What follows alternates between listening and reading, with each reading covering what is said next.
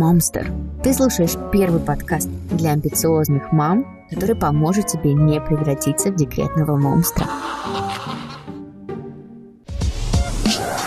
Все лучшее детям. Отведу к врачу, приготовлю полезную еду, буду развивать физически и интеллектуально. Кого? Конечно же, ребенка. А на себя можно и забить. Да, мам? Привет, меня зовут Джу, и ты слушаешь первый мамский амбициозный подкаст, где на повестке не прививки, сны и воспитания, а ты сама. Твоя самореализация, физическое и ментальное здоровье, а еще увлечение, стиль и спорт. В общем, говорим обо всем, на что обычно у тебя не хватает времени. Сегодня у нас специальный выпуск. И если в нормальных подкастах он посвящен Новому году, то в моем подкасте он посвящен тому факту, что я загремел в больницу. Я первый раз рассталась с мужем и сыном так надолго. Уехала одна в Москву на госпитализацию, да, была вынуждена это сделать. Кстати, подробнее рассказала об этом у себя в телеграм-канале, чтобы здесь сейчас не душнить истории своих заболеваний. Если вам будет интересно почитать, переходите по ссылке в описании. Там, кстати, планирую очень часто теперь делиться своими мыслями, дополнительными подборками и другими классными материалами. Жду вас там.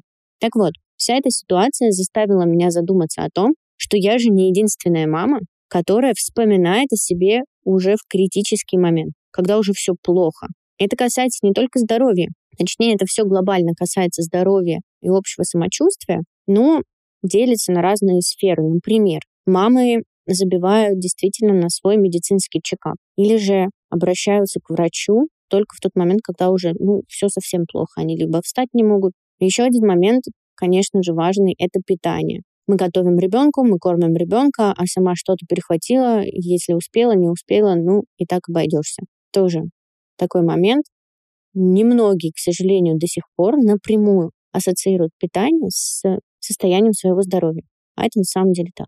И экономят на себе. Забивают на себе в плане покупок, не могут себя порадовать, не могут позволить себе, точнее, вот так, себя порадовать начинают сразу же думать о том, что лучше бы еще что-нибудь ребенку посмотреть или еще мужу посмотреть. А когда добираются до покупок для себя, особенно каких-то приятных, да, не необходимых, вроде мне нужны зимние сапоги на зиму, вот я покупаю себе зимние сапоги по самой выгодной цене, самой большой скидкой. Про покупку тех вещей, которые просто радуют, они просто нравятся, они просто приносят удовольствие. Вот об этом будем говорить сегодня. И, конечно же, не обойдется без участия экспертов. В этом эпизоде у нас целых трое экспертов, очень классных. Буду по очереди с ними знакомить, хотя кого-то вы уже и так знаете, но мы обсудим новые темы.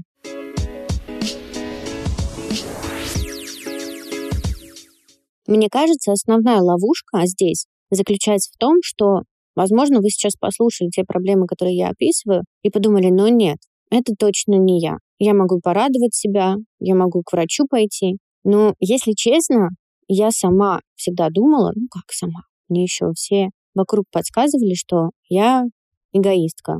Потом уже позже, когда я стала мамой, звучало что-то про здоровый эгоизм. Но это не всегда так поверхностно. Да, поверхностно можно сказать, что ой, она такая, вот она сто процентов думает о себе. Или сделать такой вывод относительно своей жизни. Подумать, ну нет, я вот хожу на маникюр, там успеваю ходить к врачу, но однозначно есть момент, который у вас проседает из-за ребенка. По моему опыту общения с мамами, по моему многочисленному опыту и очень глубокому, да, общения с экспертами о мамах, о тех клиентах, там, пациентов, которые к ним приходят, эта проблема всегда присутствует. Просто она не вот здесь, он перед нами на тарелочке. Иногда нужно внимательнее за собой понаблюдать. Недавно мне очень откликнулась мысль, чтобы что-то изменить, нужно обязательно это заметить. Так вот, заметить — это первый пункт. И, пожалуй, самый сложный. Если честно, я бы не заметила, что со мной что-то не так. Со стороны это выглядит как я уделяю время своим проектам, своему саморазвитию как могу, да, обращаясь за помощью там, к близким. Я слежу за своим здоровьем. Более того, у меня есть такая склонность к ипохондрии. Меня спасает только мой муж, потому что он врач. Он может мне быстро что-то объяснить, успокоить. Но, тем не менее, как еще это выглядит? что я нахожу время на какие-то базовые бьюти-процедуры. Но я, будучи здесь в больнице, отметила вот что. Я постоянно откладываю остальную заботу о себе на когда-нибудь потом. Вот когда-нибудь потом Саба вырастет, я начну. Вот когда-нибудь потом у меня будет свободный вечер, я начну.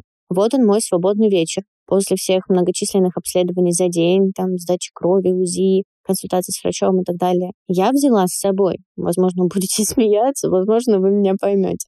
Я взяла с собой и книги, я скачала классные какие-то фильмы, да, такие на подумать. Я взяла с собой метафорические карты. Я скачала медитации заранее, которыми хочу заняться. Я взяла с собой даже роликовый массажер для лица и маски для лица. Взяла три маски. Я не сделала пока ни одной. И вот это меня осенило вчера вечером, буквально я срочно начала готовить эпизод. Вот он мой свободный вечер. Все, что мне нужно для того, чтобы позаботиться о себе. А я просто сижу, и я не то чтобы залипаю там в запрещенной соцсети или телевизор, нет. Я просто, ну, непонятно чем занимаюсь, но только не забота о себе. Вот именно в этот момент я поняла, у меня просто нет привычки о себе подумать и о себе вспомнить. То есть пока я собиралась, там фантазировала, конечно, я это все собрала и привезла, с собой приперла. Но когда дело доходит до действительно заботы, до того, чтобы действительно положить себе эту масочку, действительно послушать медитацию, у меня просто нету действительно привычки это сделать. Элементарно сесть и сделать. Меня это напугало настолько серьезно, потому что я думала, что вся проблема отсутствия такой заботы о себе, что я забиваю на какие-то ритуалы, буквально там на простейший какой-нибудь уход двухступенчатый, намазаться чем-нибудь, что-то сделать для какого-то своего духовного там спокойствия или чего угодно. Я думала, что вся проблема в отсутствии времени или в отсутствии сил. Ну да, меня немножко помучили за день там всякими обследованиями, но в целом я напрягалась гораздо меньше, чем напрягаюсь дома, когда я дома с малышом. Я все равно ничего не сделала. И вот именно в этот момент я поняла, это нужно пересматривать фундаментально.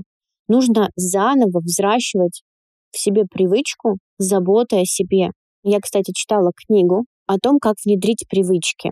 Легко, там просто, чтобы они действительно начинали работать. Поделюсь этой книгой тоже у себя в телеграм-канале и каким-то обзором на нее. Ну так вот, и это все было еще во время моей беременности. И потом у меня не было времени вернуться к этой методике. Я понимаю, что мне все привычки нужно сейчас отстраивать заново, потому что ребенок это замечательно, это здорово, это самое огромное счастье любовь, но он переворачивает с ног на голову все, к чему ты привык, все, что ты умел, все, что входило в какую-то твою рутину, все переворачивается. И важно заново это отстраивать буквально по крупицам. И вот как раз-таки первые крупицы мы начнем с вами собирать сегодня. Я хочу очень обсудить, я уже называла эти проблемы в самом начале, но еще раз буду знакомить вас с экспертами по очереди и будем по очереди выяснять, что за проблема, где мама забывает о себе, чем это чревато и какие последствия это за собой влечет, и что в конце концов с этим делать.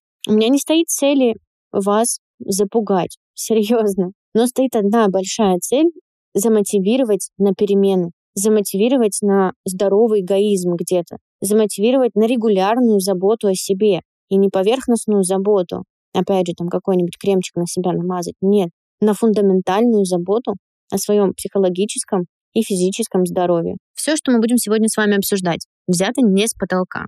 Это те проблемы, с которыми я лично столкнулась, это те проблемы, с которыми сталкиваются мамы в моем окружении. И сейчас коротко их перечислю, и потом мы с вами пойдем по порядку. По дороге я вам еще буду рассказывать с тем, а как это у меня. Там очень много смешного и грустного, но есть о чем подумать. И следом будет комментарий эксперта, классного эксперта на эту тему. Итак, поехали. Чаще всего мамы забивают, первое, на свое здоровье.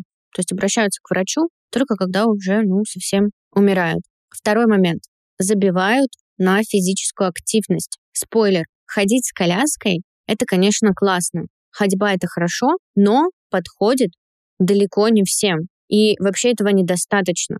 Просто ходить для того, чтобы полноценно заниматься своим телом, полноценно поддерживать какую-то мышечную активность. Третий момент — это питание и привычки питания. Мы настолько сконцентрированы на том, как накормить ребенка правильно, чтобы вообще его накормить, да, не у всех это просто. Вот, например, у меня Сава только учится есть самостоятельно, и, конечно, все мое внимание там, и как итог, мама не ест. Либо что-то перехватывает, либо ест что-то не то, либо же вроде как ест вместе с ребенком, но все остальные свои приемы пищи или какие-то все-таки пропускает, либо же ассоциирует еду с каким-то вознаграждением. Есть очень много мемов на эту тему, как ребенок засыпает, просыпается доставка вкусная точка. Например, то есть это тоже все привычки питания, которые на первый взгляд нам кажется, что вроде у нас с этим все нормально, но на самом деле может быть не совсем. Четвертый момент — это забить на себя в плане трат, особенно в плане покупки чего-то приятного. То есть мамы перестают себя радовать, потому что вроде как ребенку нужнее, или ребенка хочется нам радовать, мужа нам хочется радовать, еще кого-нибудь хочется радовать, да хоть кошку свою, но не себя. Как только тут дело доходит до каких-то покупок, либо мамы начинают слишком рационализировать все, в итоге пропадает желание купить, посмотрела на одном маркетплейсе, посмотрела на другом, посмотрела скидки, посмотрела промокоды, в итоге замучилась, уже ничего не хочется. Либо же просто экономит, действительно жалко на себя денег, просто жалко. Либо же все-таки что-то себе покупает, но испытывает чувство вины, что она это сделала. Первая проблема — это отсутствие качественной заботы о своем здоровье. И, конечно же, когда мы говорим о женщинах, когда мы говорим о мамах, то первое, о чем нам следует позаботиться, это наше женское здоровье. То есть необходимо проходить гинекологический чекап. До сих пор многие думают, что гинекологу, особенно если они уже родили ребенка, теперь нужно приходить примерно раз в сто лет. Ну ладно, раз в пять лет. Но на самом деле это та сфера нашего организма, которая становится после родов где-то еще более уязвима. О том, какие неочевидные проблемы могут быть у женщин со здоровьем после родов, о том, какие заболевания вообще могут быть, жить с нами, но не сразу проявить симптоматику, а также о золотых стандартах ежегодных обследований. И вообще как выбрать гинеколога, который не назначит гипердиагностику, но отнесется к твоему здоровью внимательно, нам расскажет первая гостья Оля Крумкач, акушер-гинеколог и автор подкаста «Раздвиньте ноги». Слушаем Олю.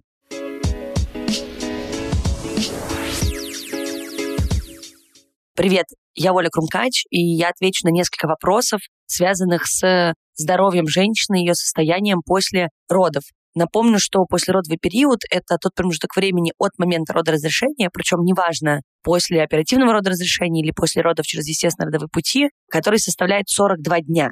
И в этот момент очень важно следить за собой, и часто не всегда можно понять, что что-то идет не так. Я бы не сказала, что я бы назвала все проблемы неочевидными. Чаще всего, конечно, появляются жалобы, но просто надо знать о том, как вообще происходит вот это восстановление после родов. Первое и, наверное, самое важное — это момент, о котором мало кто знает, что если да, женщина после родов не будет кормить грудью, да, не будет лактировать, то, соответственно, первая менструация может прийти уже через месяц. И часто эта менструация более обильная, более болезненная. Ну и, естественно, большинство людей приезжают в стационар с криками и ужасом в глазах, потому что просто об этом на самом деле никто не предупреждает. Если женщина кормила грудью своего ребенка и лактировала, то менструация останавливается самостоятельно уже после того, как лактация заканчивается. Но, опять же, менструация первая может случиться обильнее и может быть немножко продолжительнее, чем обычно. Но она не должна идти больше, чем 7 дней. Наверное, второй момент, на котором я хочу зафиксироваться, это проблемы, связанные с послеродовым эндометритом, то бишь воспалением вообще как бы матки. Да, это связано с тем, что происходит задержка сгустков, может оставаться часть плаценты, которые пропустили или не увидели на УЗИ, но чаще всего это просто сгустки крови, которые остаются в матке, она после родов сокращается и просто не опорожняется до конца. И это может вызвать воспаление. Чаще всего, естественно, это проявляется какими-либо жалобами. Но бывает и так, что просто в матке обнаруживается по какое-то образование жидкостное, или просто видно, что там что-то скопилось, но жалоб как таковых может и не быть. Но в любом случае любая патологическая ткань, она начинает воспаляться, если ничего не делать. И здесь важно знать, что любая температура, любые боли внизу живота, и в частности непонятные выделения, зловонные, противные, зеленые или не зеленые, кровянистые, непонятные, это повод всегда обратиться к врачу, потому что, естественно, эндометрит нужно лечить, потому что помимо того, что в дальнейшем он может привести к разным осложнениям, так еще и необходимо срочное экстренное лечение. Ну и, наверное, еще одна штучка, которая так часто вводит всех в заблуждение, это, естественно, проблемы с грудью после родов, потому что у нас сейчас очень популярны коучинги по грудному вскармливанию, всякие штуки, но все равно остаются женщины, которые сталкиваются с лактостазом, либо же с маститом. Поэтому обязательно надо сохранять все правила грудного вскармливания, следить за гигиеной, чтобы не было воспалительных процессов ни на груди, ни на коже, да, вокруг груди, ни на сосках и, в частности, на ореоле. Никаких травм и трещин. Ну и, конечно же, наблюдать за тем вообще, как вы проводите кормление, чтобы грудь была мягкая, а, максимально безболезненная, если вы начинаете чувствовать, что что-то пошло не так, появились какие-то новые ощущения неприятные, грудь абсолютно никаким образом не становится лучше, то тоже это повод обратиться к врачу. Ну и, естественно, мы рекомендуем после родов через три месяца обращаться к гинекологу на осмотр для того, чтобы исключить какие-либо штуки, осложнения. И вообще, в принципе, очень важно посещать врача раз в год, это просто аксиома. Но после родов это не исключение, потому что надо посмотреть, насколько организм восстановился или нет. И здесь встает вопрос о том, как понять, э, хороший ли перед вами врач, потому что разницы на самом деле нет в том плане, как посещать врача после родов. То есть всегда нужно в динамике это обязательно сделать. Если же были какие-то разрывы и травмы после родов, то еще прицельно посмотреть, в каком состоянии шейка матки, все ли хорошо зажило. Если было кесарево сечение, то определиться с тем, как выглядит шов, нет ли никаких сером, нет ли никаких осложнений, соответственно, смотреть просто, чтобы шов у вас тоже не вызывал каких-либо вопросов, чтобы из него ничего не подтекало, ничего такого не происходило, чтобы он не болел, не пульсировал. Ну и вот, в общем, вернемся к тому, как же понять, что перед вами врач, к которому стоит обращаться. Естественно, что первостепенно надо понимать, что врач должен вас устраивать психологически, эмоционально. Вас не должны унижать, вы должны себя комфортно чувствовать. Ни в коем случае не врать докторам, пожалуйста. И дальше нужно уже определяться с тем, насколько он компетентен и вообще, в принципе, участлив в доказательной медициной. Здесь важно знать, что врач должен установить диагноз, как минимум хотя бы предварительно на первом посещении, либо сказать, что вы здоровы. Такое тоже бывает. И проверить, сделать как бы такой полный чекап. Естественно, это обязательный осмотр на кресле, причем бимануально, обязательно пропальпировав вам и живот, и посмотрев влагалищно. Определить, да, как все зажило после родов, если были какие-то разрывы или проводились хирургические вмешательства, там, например, эпизио или перинеотомия. И обязательно провести ультразвуковое исследование. В целом мазок на флору берется в основном рутина только в России, но, опять же, такие чаще всего можно попросить, если вас этот вопрос беспокоит. Все остальные методы исследования считаются дополнительными, только если вас что-то волнует. Ну и, конечно же, гипердиагностика в этом случае это часто волнующий всех момент. Если все хорошо, вас ничего не волнует, и врача тоже, в принципе, искать в себе и читать, а вот у подружки менструация началась на день позже, а у той грудь-то была побольше, это, наверное, не самые понятные вообще поводы для переживаний, но и при этом, естественно, они существуют у всех. Поэтому, пожалуйста, я надеюсь, что вы все столкнетесь с хорошими врачами, компетентными, и у вас просто не возникнет дополнительных э, обдумываний, размышлений, которые могут привести к гипердиагностике.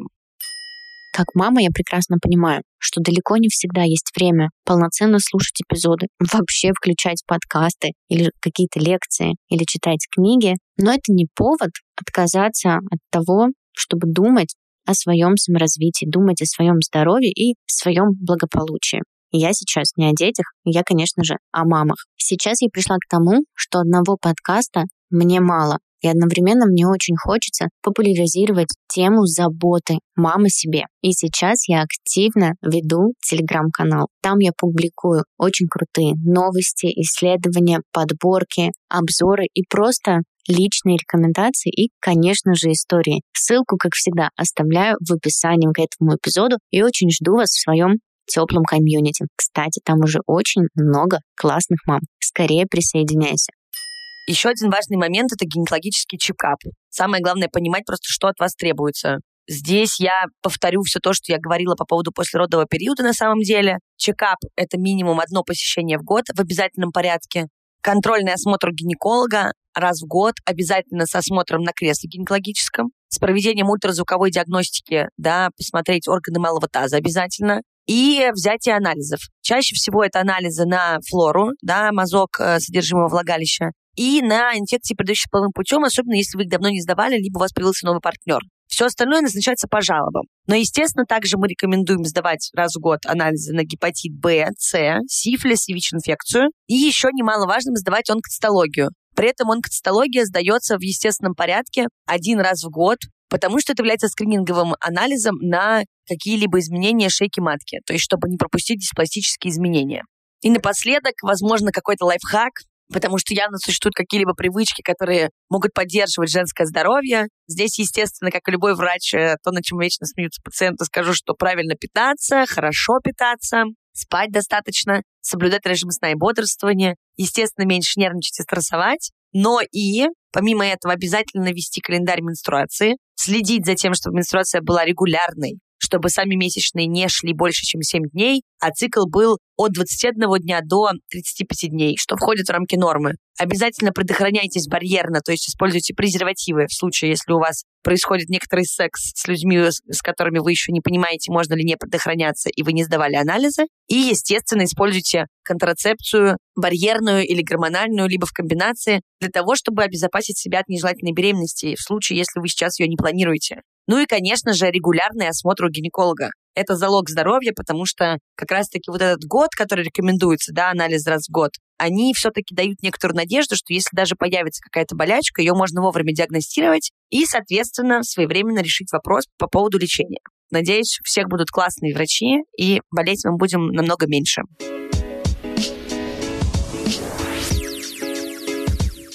Оля сейчас дала очень полезные и емкие рекомендации о том, как заботиться о себе сразу после родоразрешения и как проводить гинекологический чекап на регулярной основе, что в него входит. И мне показалось очень важным, что она озвучила необходимость сдавать онкоцитологию, потому что по опыту своих знакомых я знаю, что это то, что женщинами, к сожалению, часто игнорируется, хотя это очень и очень важно. От себя еще хочется добавить очень важный комментарий относительно не гинекологии, но другого органа, который на самом деле обеспечивает нашу жизнедеятельность и вырабатывает гормон обмена веществ. И, конечно, я сейчас говорю о щитовидной железе. Для тех, кто не в курсе, совсем маленький экскурс из моего анамнеза. Мне удалили полностью щитовидную железу в 2018 году. Обнаружили там узел. Предположительно, природа этого узла была злокачественная, поэтому было принято решение удалить полностью щитовидку. Ну и, конечно же, на это были определенные показания. Там уже узел врастал в соседние ткани. Ну, в общем, не будем в это углубляться. Это было необходимо. Эта операция была выполнена. Но я здесь скорее хочу рассказать о том, как я это обнаружила, потому что произошло это действительно случайным образом. В общем, надеюсь, муж не слушает этот эпизод. В 2017 году я активно занималась спортом, еще с мужем вообще даже не была знакома, и мне показалось, что я слишком сильно потею в какой-то момент. Слишком сильно потею и устаю. Я почитала в интернете о том, что это могут быть признаки каких-то проблем, каких-то дисфункций щитовидной железы, и я записалась к эндокринологу в частный медицинский центр. Сдала анализы после первичного приема, и врач мне сказал, что с анализами вообще полнейший порядок. Это действительно было так. Не было никаких отклонений показателей от нормы. И она сказала, что если у тебя есть возможность, ну да, время, в том числе финансы, сходи-ка сделай УЗИ. Но не потому, что на всякий случай, а потому что тебе скоро 25, и хотя бы к этому возрасту, хотя бы уже раз в жизни необходимо выполнить такое исследование. И я, собственно, просто пошла, ну, мне сказали, я такая, ну, схожу. Пошла на УЗИ, где нашли, собственно, этот узел, и дальше началось в кавычках веселье. Но это я к чему? Что требует внимания не только наше женское здоровье, но и однозначно щитовидная железа. Вот я сейчас нахожусь в центре. Это Национальный эндокринологический центр. И наблюдаю здесь абсолютно разных людей вокруг себя. Есть и молодые люди, их меньше, но они есть. И, например, я попадаю в этот процент. Хотя чаще принято считать, что популярный рак щитовидной железы бывает только там у женщин там, старше 50-60 лет. Но опять же, больше процент. Но это не значит, что в молодом возрасте этого не может быть. Я не хочу сейчас вас, опять же, повторюсь снова, снова повторю это, не хочу вас запугать. Я хочу вас предостеречь, я хочу вас предупредить. Я хочу, чтобы вы действительно задумались о важности всех этих обследований. Так вот, врачи рекомендуют проверять главный регулятор основного обмена веществ, то есть свою щитовидную железу, здоровым людям раз в 2-3 года. Это полезно.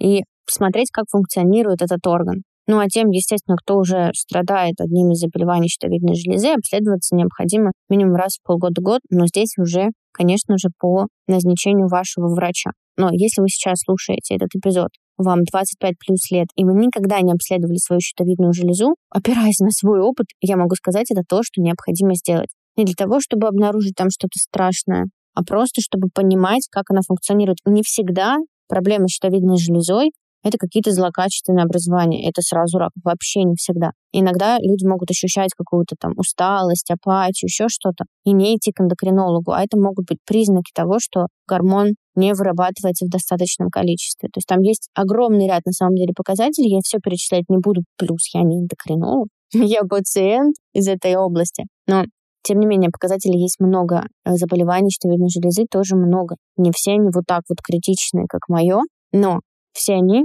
требуют вашего внимания и вашей заботы.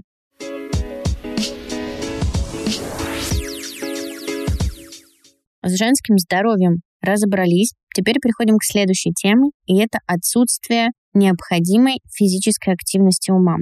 Я понимаю сейчас примерно, что вы можете мне сказать. Джул, ты вообще как? Мы таскаем на себе этих прекрасных чад, мы выбираем на улицу коляску, мы толкаем эту коляску, мы делаем еще что-то по дому, мы постоянно наклоняемся за игрушками, убираем, вытираем. Такое ощущение, что мы все время в движении. Девчонки, да, действительно, это так. я сама по себе замечаю, мне иногда кажется, что я вообще не сижу. Вот с момента, как мы проснулись до сна дневного, я вообще не сажусь. Но все-таки под качественной физической активностью, которая действительно сделает вас здоровее, это не вот эта домашняя суета. Я говорю об упражнениях, об упражнениях, которые нагружают все группы мышц, заставляют их функционировать. Очень многие специалисты говорят про такую историю, что в зависимости от того образа жизни, который мы ведем, и тех действий, которые мы выполняем на ежедневной основе, у нас напрягаются какие-то определенные группы мышц. Другие же, наоборот, вот в чем проблема, не включаются достаточно. То есть если вы таскаете на себе ребенка, вы включаете, скорее всего, там спину, там руки, понятно, но это все делается неправильно, вы не включаете их так, как нужно. Вы не подключаете, например, пресс где-то. То есть если человек, на, наоборот, ведет какой-нибудь офисно-сидячий образ жизни, э, женщина, у которой взрослые дети, вот она сидит в офисе, у нее тоже ноги не будут включаться так, как нужно. Будет включаться верхняя часть тела гораздо более активно. У нас работают те мышцы, которыми мы постоянно пользуемся. Другие же у нас просто слабеют. Поэтому, когда я говорю про физическую активность, я все-таки говорю про какую-то комплексную и эффективную нагрузку для ваших мышц, чтобы укрепить ваше тело. И еще есть несколько причин, которые вам следует услышать, мне кажется, чтобы все-таки заняться спортом. Первая причина. Спорт — это уже доказанная вещь. Спорт повышает уровень счастья. Как это работает? Во время занятий спортом у нас вырабатывается с вами адреналин, в ответ на этот адреналин вырабатывается любимый всеми гормон эндорфин. И когда мы занимаемся на регулярной основе, эти гормональные выбросы гормона эндорфина в кровь тоже происходят регулярно, соответственно, его уровень в крови тоже поддерживается. Поэтому хотите быть счастливыми, идите качайте жопу. Ну или не обязательно качайте жопу, занимайтесь йогой, пилатесом, аэробикой, вообще чем угодно. Сейчас огромный выбор упражнений, но здесь важно учитывать свои особенности тела. Ну, например, у меня не очень с поясницей сейчас, тоже рассказывала об этом в своем блоге, боже мой, вот эти проблемы около 30-летних. Ну так вот, я понимаю, что сейчас моя физическая активность не подразумевает поднятие савы, поднятие штанги, то есть это больше какой-то функциональный тренинг. Вот обязательно обратите внимание на какие-то такие свои особенности. У кого-то бывают уже не очень с суставами дела. Ну тогда очень много нахаживать или бегать, особенно бегать, вам будет не полезно. Здесь важно учитывать исходные данные о вашем здоровье при выборе занятий спортом. Второй пункт тоже доказан научно, что физическая активность повышает эффективность нашей работы мозга, то есть деятельности мозговой. И это очень круто, потому что когда мы занимаемся спортом, у нас улучшается кровообращение, в том числе улучшается кровообращение в мозге, мозг насыщается кислородом, от того работает лучше. Поэтому, когда мы говорим о саморазвитии, чтении, обучении, чем угодно еще, для этого необходима хорошо работающая голова. Котелочек варит. Так вот, чтобы котелочек варил, нужно заниматься спортом. Вот так вот все здорово взаимосвязано, и надеюсь, для вас это тоже сейчас звучало убедительно, чтобы позаботиться о своей физической активности. Чтобы это не было так, что вы просто таскаете ребенка или толкаете перед собой коляску. Ну или, например, таскаете какие-нибудь игрушки или самокаты за ребенком. Нет, это тоже не считается. Нужно прямо заниматься спортом.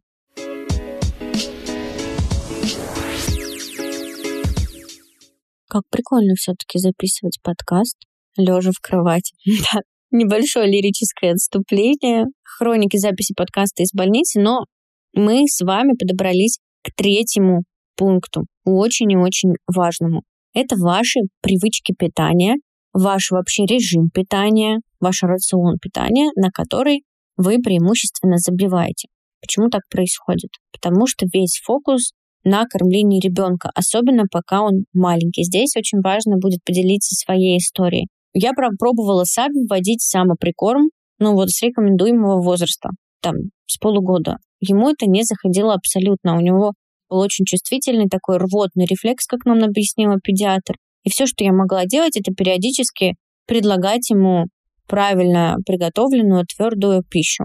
И очень долго это у нас не получалось совершенно. Спасали пюрешки, покупные пюрешки. И, если честно, я этого не стесняюсь, потому что сил на приготовление домашнего у меня не было. Может быть, мне стоит этого стыдиться, но, но почему-то нет. Значит, очень долго он ел эти пюре, и потом, о чудо, он начал есть кусочки. Притом как-то это быстро произошло резко, и я включилась максимально в приготовление еды для Савы. Я купила книгу рецептов детских. Кстати, классная книга.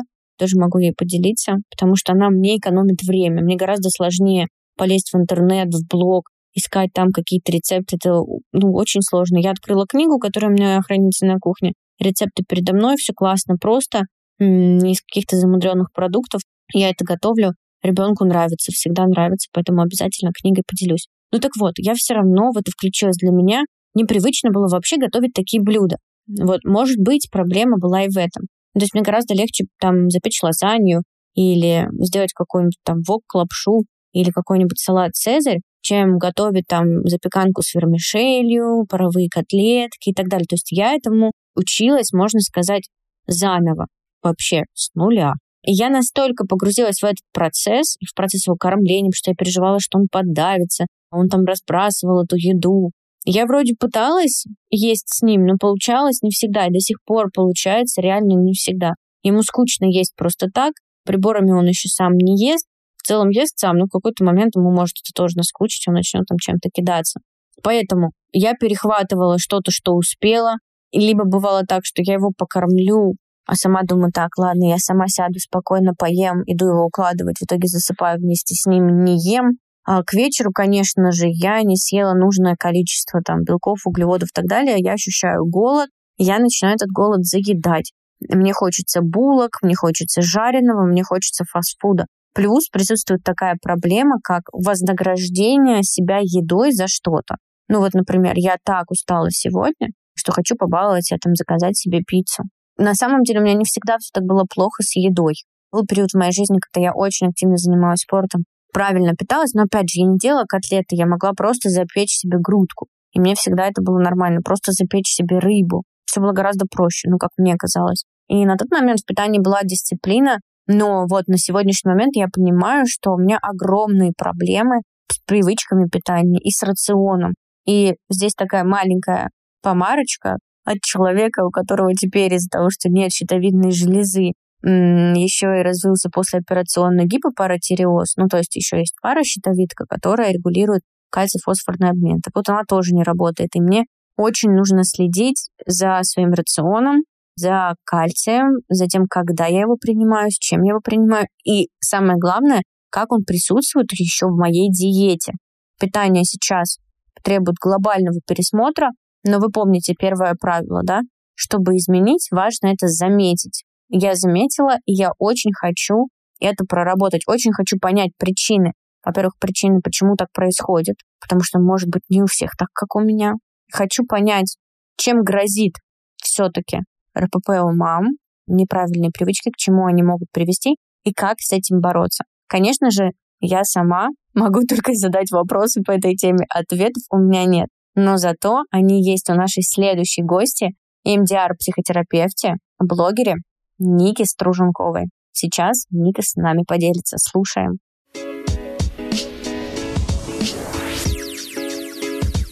Всем привет! Меня зовут Ника Струженкова, я врач-психиатр, психотерапевт.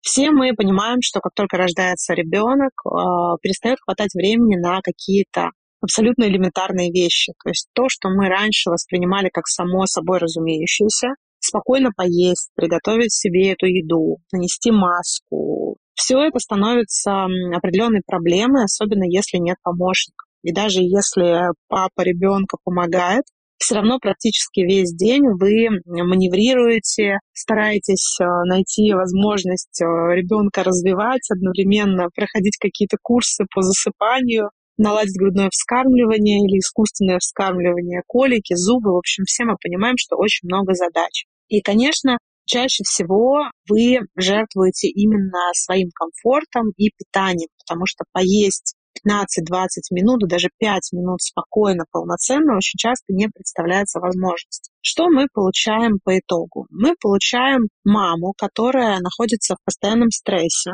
не реализуя свои физиологические потребности, не употребляя нормально еду на завтрак, на обед и на ужин. Когда наконец-то ребенок угоманивается, мама начинает просто мести все подряд, что есть в холодильнике. Почему такое происходит?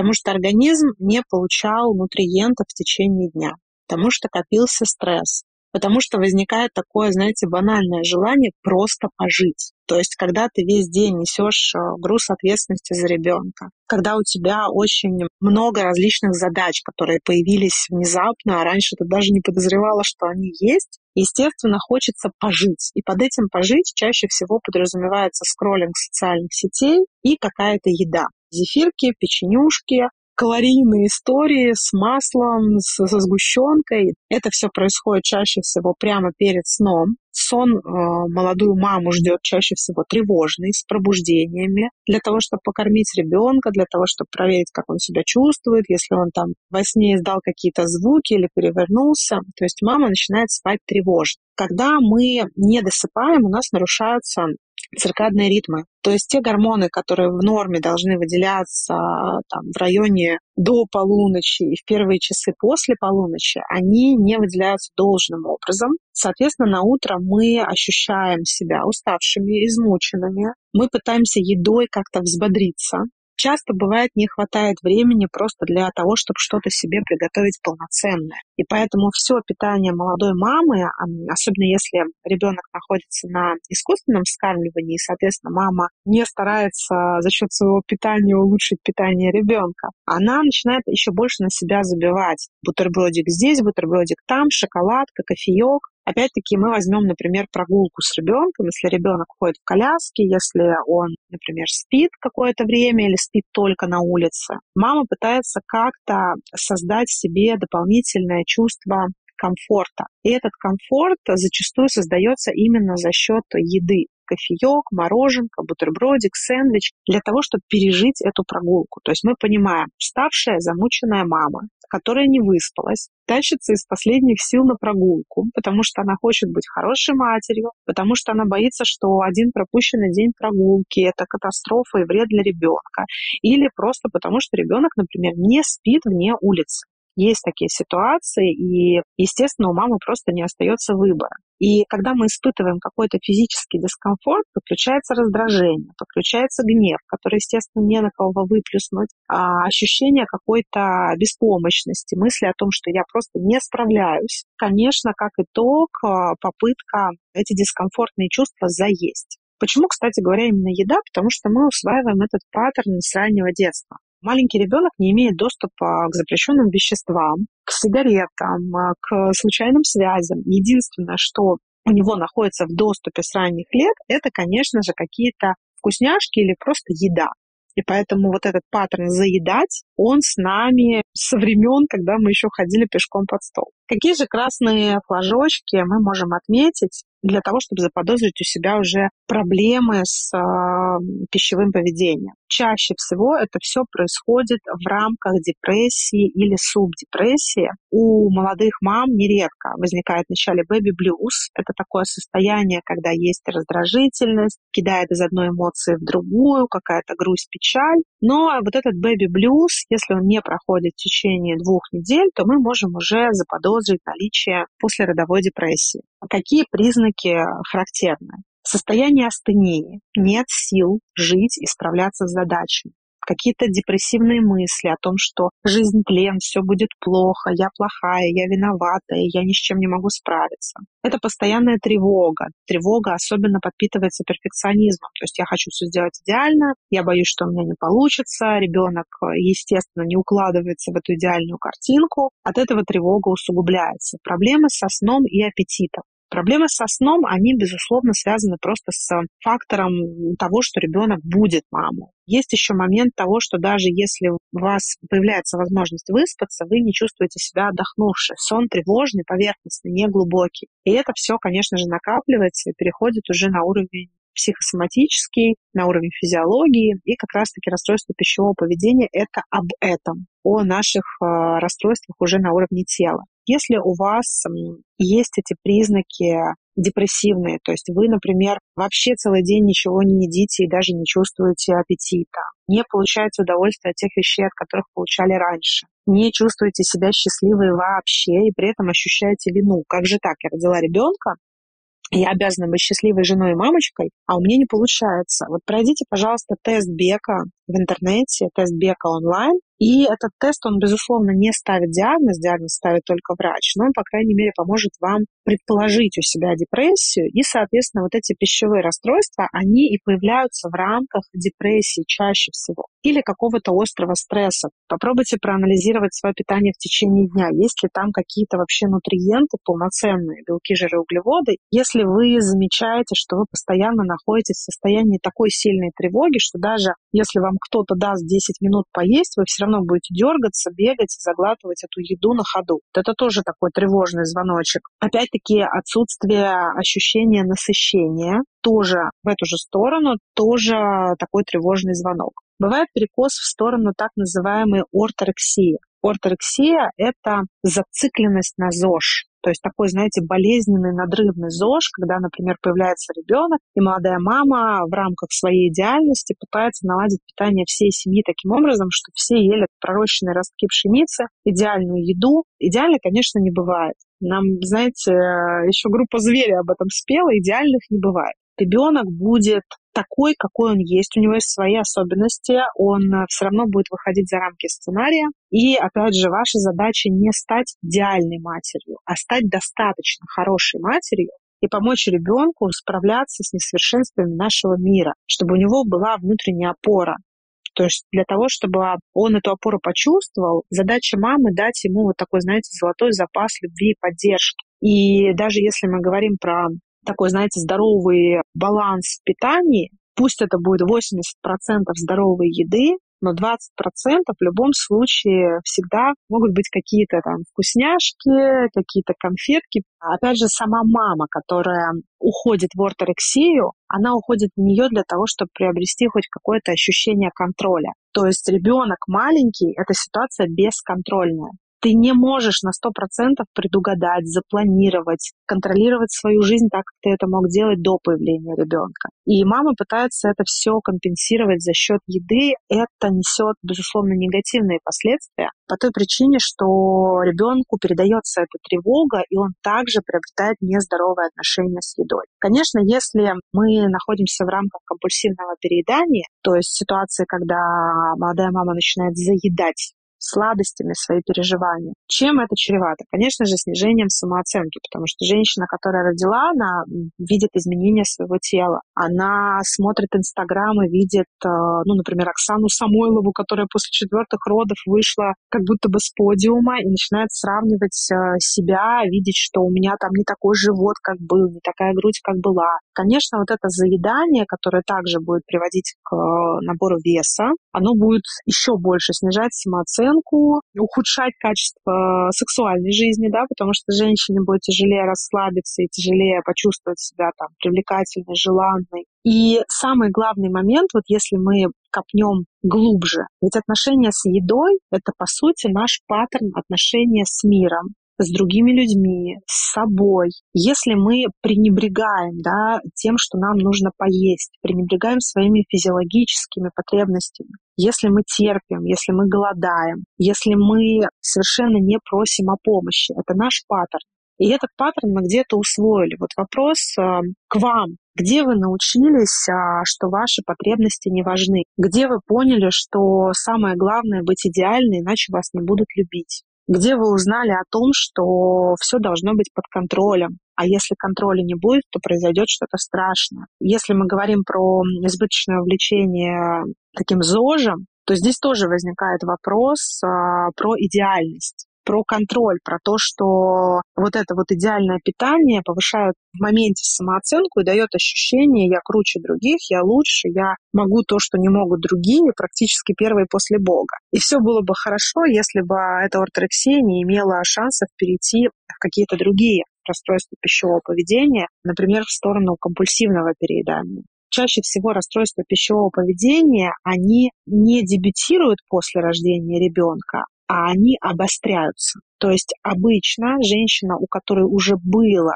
расстройство пищевого поведения, которое она более-менее контролировала, да, например, компульсивное переедание, это чаще всего возникает в период после рождения ребенка, когда вы находитесь в максимально уязвимом положении, когда все гормональные системы перестраиваются, когда вы постоянно находитесь в тревоге и беспокойстве за ребенка, вы становитесь еще более уязвимыми для того, чтобы ваше РПП снова вошло в вашу жизнь. Расстройство пищевого поведения – это хроническая ситуация с ремиссиями и обострениями. Ремиссия может длиться хоть 20 лет но это как бы некая ахиллесова пята ваша конкретно.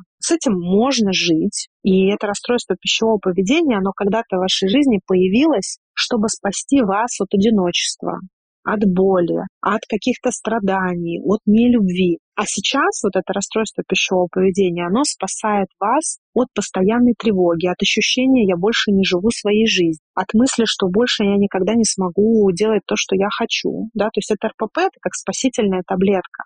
РПП — это сигнал того, что ваша психика просто не вывозит уровень нагрузки. От этого уйти можно только с помощью делегирования. Любой маме очень важно просить о помощи. Очень важно пытаться находить для себя время. Это просто жизненно необходимо, потому что когда ты не можешь чувствовать физический комфорт, сразу поднимаются дискомфортные чувства, сразу возникает раздражение, злость, недовольство собой, и мы начинаем чувствовать себя плохими, не справляющимися и так далее. Если вы видите у себя признаки расстройства пищевого поведения, признаки депрессии, признаки того, что вы не вывозите, это психотерапевтический запрос. Я могу сказать, что очень часто первый визит к психологу у женщины происходит именно после рождения ребенка, потому что рождение ребенка это огромный триггер и в позитивном смысле, и, безусловно, в негативном смысле, да, потому что когда мы рожаем ребенка, у нас поднимаются все наши установки. Мы буквально повторяем модели отношений наших родителей и нас маленьких. Важный шаг, если у вас есть такая возможность, все-таки обратиться к психологу, к психотерапевту для того, чтобы понять, что вам мешает просить о помощи, что конкретно вы заедаете. Вот это вот желание не чувствовать свое тело, когда оно возникло, когда впервые вы поняли, что ваше тело и ваши потребности и ваши чувства не важны, кто вас этому научил. Это все такой достаточно большой психотерапевтический запрос, который важен и для вас, и для вашего ребенка. То есть все, что вы пролечите в своей голове, это будет э, в копилку вашему ребенку. Поэтому очень рекомендую психотерапию. Что еще из прикладных советов? Конечно же, постараться найти те моменты, которыми вы можете отвлечь ребенка а, здесь и сейчас. Просим о помощи, составляем какой-то режим. То есть можно прям заводить себе будильник и вот если у вас время обеда, если вы забываете нормально поесть, то мы кладем ребенка рядом в стульчик или в колясочку, едим нормально, то есть думаем о своем питании. Стараемся как минимум давать себе возможность а, поесть, давать себе возможность принять душ и лучше во время тихого часа ребенка спать с ребенком, отдыхать, смотреть фильм, читать книжку, просто лежать глазами в потолок это лучше, чем в этот момент, когда ребенок спит, убирать кухню, убирать пол и наводить какое-то идеальное пространство. Поэтому, друзья, я рекомендую увидеть потребности эмоциональные не только у ваших детей, но и у вашего внутреннего ребенка. У него тоже есть эмоциональная и физическая потребность. Потребность в отдыхе, потребность в нормальном питании и потребность в том, чтобы просто пожить для себя. Хотя бы 15 минут прося о помощи близких, мужа, делать то, что хотите. Обнимаю всех э, молодых мам, не только как врач-психотерапевт, но в первую очередь как женщина, у которой ребенку пять с половиной лет. Я пережила послеродовую депрессию. Все прелести того, о чем я вам рассказываю, поэтому говорю не только как врач, но и как человек, который все это прошел. Ну, спасибо, Ника. Ника, как всегда, не в бровь, а в глаз. Мне особенно откликнулась мысль о том, что наши отношения с едой — это, по сути, наши отношения с миром. И она говорила, да, если мы пренебрегаем, значит, у нас в целом, скорее всего, есть привычка пренебрегать собой. И это то, что лично мной замечено за мамами, то, что я заметила за собой лично, и то, над чем я очень и очень хочу поработать, и очень благодарна нашим гостям, что они как раз-таки делают этот эпизод таким стартовым пунктом, с которого можно начать другую, настоящую заботу о себе.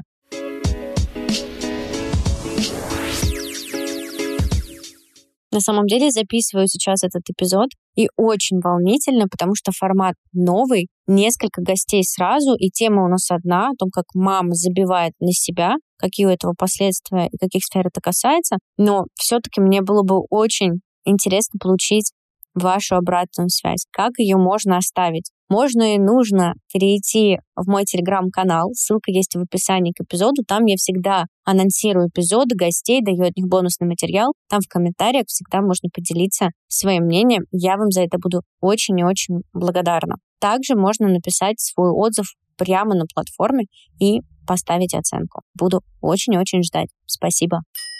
Так, так, так. Следующая, четвертая тема — огромный триггер для всех мам, в том числе для меня. И это экономия на себе.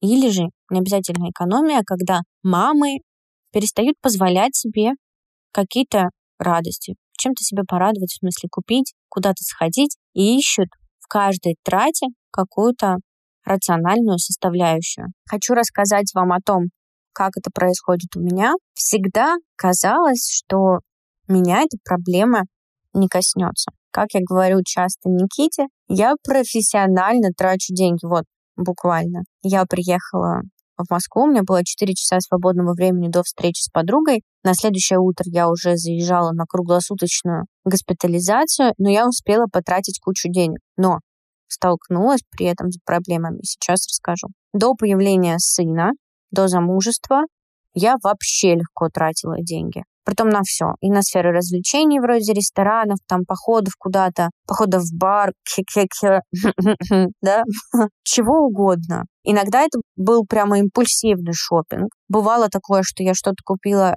очень быстро, торопилась, мне захотелось, потом дома перемерила, поняла, что не хочу, сдавала. Такое тоже бывало. Но все-таки проблем именно с разрешением купить себе что-то не было. Больше скорее были проблемы э, с тем, что купить что-то ненужное. Но я, опять же, из-за этого всего не думала, что когда-то вообще начну экономить на себе. При этом часто слышала истории от других женщин, мам, жен, что да нет, ну я что-то не могу себе это купить. Ну, пожалуй, нет, мне нравится, но я не буду. И меня это так смущало, я не понимала, боже мой, женщины, что с вами не так? А потом, как родила, как поняла, хочется все покупать ребенку. И, наверное, это больше не вопрос траты денег, как финансовой какой-то единицы. Просто деньги воспринимаются как ресурс. А ресурс нам максимум хочется вложить в ребенка. И следующий пункт хочется вложить в семью, что в принципе нормально. Но здесь начинаются перегибы, когда дело доходит до того, чтобы купить что-то себе. Рассмотрим первый вариант. Хочется купить что-то себе, что-то нужное. Здесь начинается бесконечный мониторинг цен, сравнение. Неважно, где это происходит. Если это происходит онлайн, мы сравниваем на разных там платформах, на разных маркетплейсах стоимость, ждем каких-то скидок. Ну, что здесь ждать скидок, это вполне себе классная штука. Ну ладно, начинается вот эта безумная история со сравнением. Кто-то еще начинает читать эти отзывы, перечитывать. Это вообще, мне кажется, отдельная черная дыра онлайн-шоппинга — это вот чтение отзывов. Я туда, кстати, периодически проваливаюсь. И после того, как тебе вроде что-то нужно, ты проводишь весь этот анализ, очень сложный, уже ничего не хочется покупать, потому что уже все приелось, все что-то не то, И мне кажется, ну, это стандартная ситуация, так не только у меня. Если же это офлайн шопинг, то есть вживую ты ходишь ножками по торговому центру, там тоже.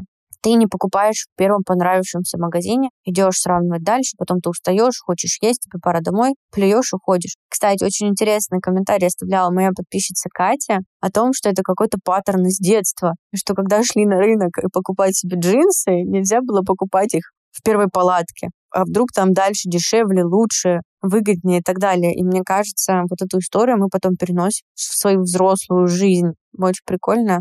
Я когда прочитала этот комментарий, у меня случилась такая ностальгия. Второй момент — это когда ничего не нужно, но хочется себя порадовать. Мы здесь не будем рассматривать грань компульсивного шопинга, хотя, опять же, у психологов есть на это определение, но когда человек покупками хочет восстановить какое-то свое состояние. Когда это в меру, как по мне, но я не психолог, да, такой дисклеймер, это нормально. Вот хочется новых украшений к Новому году. Вроде не необходимость. Есть старые. Ну, просто хочется себя порадовать. Но тут такой пунктик. Хочется себя порадовать, но это как бы в семью. Елка, она же не твоя. Елка, это же не трусы красивые, классные, там за 3, 5, 7 тысяч рублей кружевные, да? Елка, вот ее всем видно. Это в дом. Такое мы покупаем гораздо легче. Хотя это может быть для нас, эти игрушки. И нашему мужу, и нашим детям вообще по барабану, что там на этой елке висит. Светится, что-то есть, какие-то шарики. И красиво.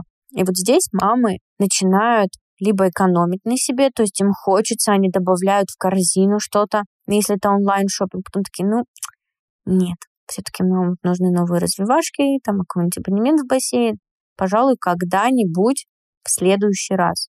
Либо все-таки покупает в смысле, что, ну нет, я выносила, создала в себе, выносила и родила целого человека. Какого хрена? Я не могу себе что-то купить. Идет, покупает, вроде балует себя, и дальше начинается самое интересное. Ее начинает съедать чувство вины. У меня такое было. У меня были вот, наверное, все пункты, которые я сейчас перечислила. Я слишком тщательно что-то выбирала для себя. Какой-нибудь свитер. А хотя это не пылесос, да, ну свитер, да, у него есть какие-то характеристики вроде состава, там, качества, том, как он на мне сидит, фасона, принтов, цвета и так далее. Но в целом это свитер. Ну, у него не так много применений надень на себя и ходи, радуйся. Так вот, вот такая история была. Слишком тщательным выбором, потом ничего не хотелось. Была история с тем, что я купила, а потом мне стыдно. Мне стыдно, что я потратила. Вот э, была история с тем, что я даже вживую на таком шопинге в торговом центре начинала какой-то анализ проводить приехала в Москву, у меня 4 часа, я пошла в торговый центр Цветной, хотела себя побаловать, прям шла с этой целью, и в какой-то момент я поняла, что провалилась в какое-то душнильство. Вот мне тут вроде понравилось, а потом я подумала, а вдруг есть что-то, чем я могу себя побаловать подешевле? черт возьми, побаловать себя подешевле. Вы просто слышите эту формулировку? То есть я хочу себе что-то позволить, что меня будет бесконечно радовать, но при этом это должно стоить дешево. Ну так, наверное, не бывает, потому что у вещи должна быть какая-то ценность. И это даже ценность не в плане того, сколько она стоит, а эта вещь должна быть действительно выбрана, ну, как-то сердцем, душой, тебе должно быть приятно ее держать, и вообще, ну, когда просто не хочется с вещью расставаться. Тогда это классно, это приятно. И в итоге я где-то час бегала, потела по этому торговому центру, по цветному, там все красиво, все классно. Я поняла, что он дорогой, и там ничего дешевле нет. Хотя еще час назад влюбилась в очень классный шарф с шапкой. В итоге я сказала себе, Джул, хватит, ты что пришла сюда? Тебе вообще ничего не нужно.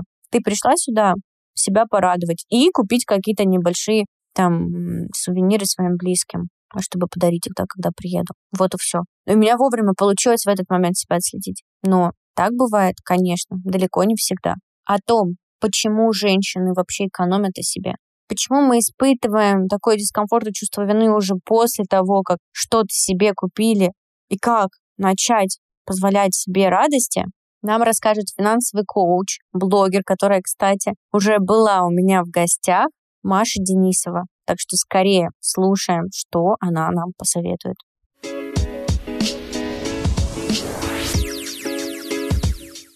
Если представить женщину, которая до декретного отпуска вела активный образ жизни, была востребована на работе, много путешествовала, в общем, развивалась многогранно, то после родов зачастую наступает период, когда все, что она умела и чем так гордилась, становится неактуальным. Платья и каблуки прячутся далеко в шкаф, а кроссовки и треники становятся лучшими друзьями. И здесь мы встречаемся с историей обесценивания своих домашних дел и задач, сравнивая их с нашими предыдущими достижениями. И обнаруживаем свою недостойность, читай незаслуженность при попытке что-то купить, чтобы порадовать себя, продолжая сравнивать свои ежедневные дела с былыми подвигами. У женщины в голове «я это не заслужила». Вот когда я работала, приносила социальную пользу, приносила в семью деньги, вот тогда я заслужила. А сейчас нет. То есть мозг начинает сворачиваться, можно сказать, маленького орешка в котором такой, я маленький, я недостойный, поэтому мне нет необходимости там новые туфли, куда мне их носить, я хожу вон только на площадку и так далее. Ну и, конечно, прошу вас не забывать менталитет нашей страны, где жертвенная позиция матери поощряется обществом, так же, как и трудоголизм. И тогда получается, что каждый раз, выбирая себя или совершая покупки для себя, звание «Мать года» становится недосягаемым. Сколько раз вы наблюдали модно одетого малыша и маму в пальто столетней давности? В обществе есть идея, что если ты мать, то ты должна. Ты должна детям, мужу, всем вокруг должна, кроме себя. Если ты вдруг этот долг не отдаешь, то ты плохая мать. Ну а я же не хочу быть плохой матерью. И это заставляет тебя отказываться от того, чтобы реализовывать себя, от того, чтобы тратить на себя, от того, чтобы радовать себя. И все вышеперечисленное является следствием отсутствия стабильной самооценки. Первое, с чем предлагаю работать в такой ситуации, это с обесцениванием.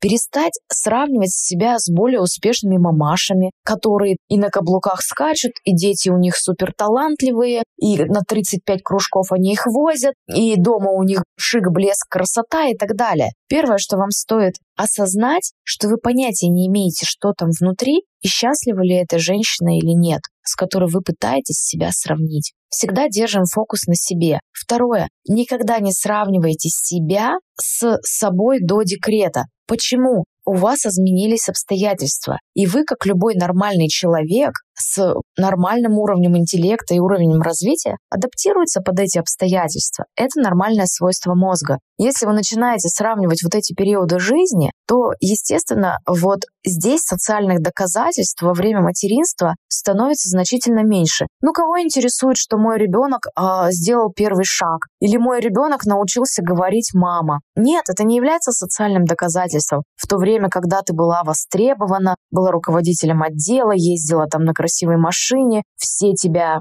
боялись на работе, были социальные доказательства, которые ты могла предъявить миру. И, естественно, мозг начинает все обесценивать вокруг.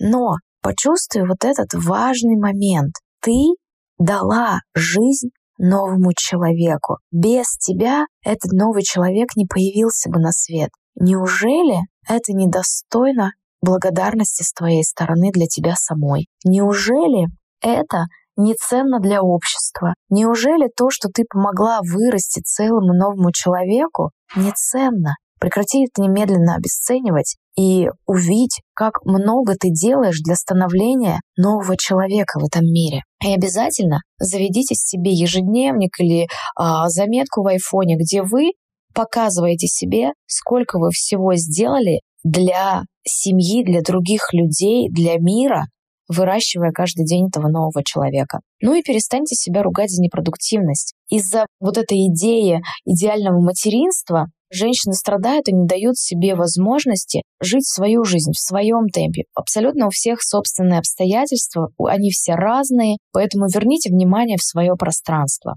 И еще одна важная вещь. Научитесь просить помощь. Позвольте себе принимать помощь. Договаривайтесь со своим партнером, с окружением о том, что вам нужна помощь. Расскажите, как важно для вас уделять время себе. Но в первую очередь нужно признать это для себя, что для меня важно уделять время себе. И третье. Держите в голове тот образ матери, который бы вы хотели, чтобы видел ваш ребенок, и чью модель он будет копировать в своей жизни. Если ребенок видит счастливую, довольную, наполненную, красивую маму, которая радует себя, которая тратит на себя деньги и время, то и в его жизни потом не будет стоять выбор выбирать себя или выбирать других. Он будет знать, что для него возможно и одновременно быть родителем, и при этом быть реализованным. Это важно. Ну и рациональная трата денег никак не связана с тем, что у женщины на первом месте все, кроме нее самой. За экономией на себе в большинстве случаев стоит страх и вина. А что если я сейчас потрачу, а завтра денег не будет? Возникает страх, а я же не работаю и так далее. И ты начинаешь сужаться, твое сознание начинает сужаться до нехватки. А что подумают, если я трачу деньги на себя, или если я, не дай бог, там пошла на маникюр, в театр или куда-то, еще и без ребенка, не дай бог. Все подумают, что ты эгоистка. И у тебя возникает чувство вины. А чувство вины у тебя возникает из-за чувства долга. Но, дорогая моя, ты никому ничего не должна, кроме себя. Единственный человек, которого ты обязана сделать счастливым, это ты сама. И если у тебя это получится, то получится и все остальное в том числе и у твоего ребенка.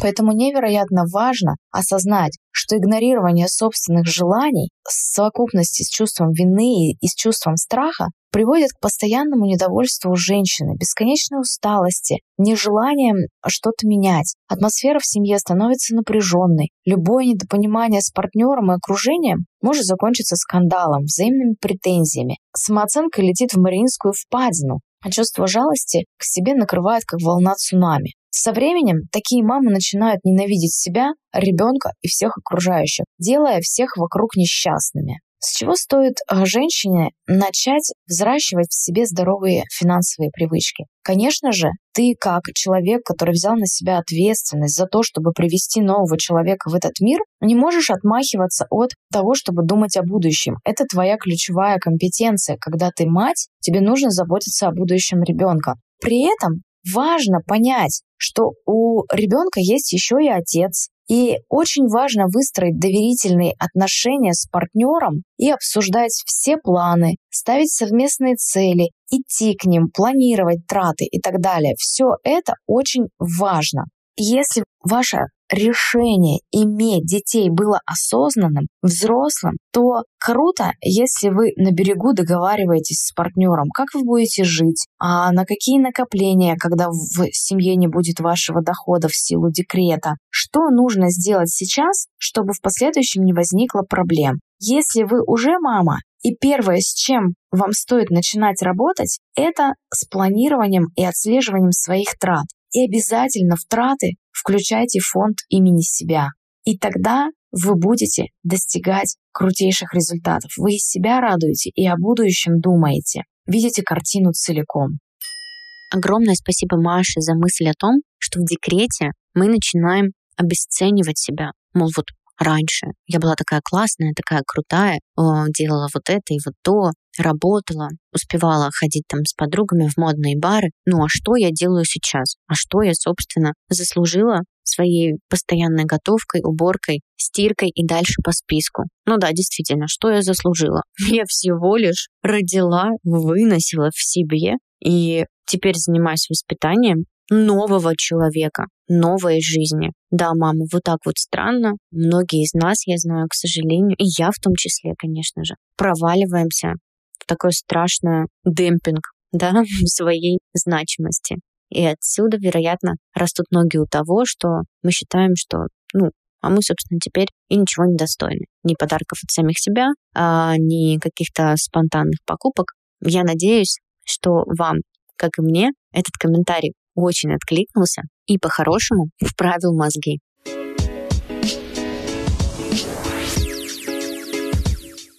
В сегодняшнем эпизоде мы с вами рассмотрели сразу несколько вопросов разных. Поговорили и об РПП, и об экономии на себе, и о важности заботы о своем женском здоровье. Но на самом деле это все растет и рождается из одной большой темы. Темы того, что маме необходимо уделять себе время, относиться к себе с любовью, с не меньшей любовью, возможно, пускай это прозвучит как-то даже резко, но с не меньшей любовью, чем вы относитесь к своему ребенку и к своим близким. Я не психолог, конечно, нет. Но тем не менее, ко мне в гости приходят психологи. И Мне хочется, чтобы вы просто перестали откладывать и уже даже на следующую неделю запланировали сделать то, от чего вы уже давно отказываетесь. Это может быть что угодно. Поход к врачу, почему бы и нет, к массажисту или же просто за подарками себе любимой. С вами была Джул. До встречи в следующем эпизоде. Пока-пока.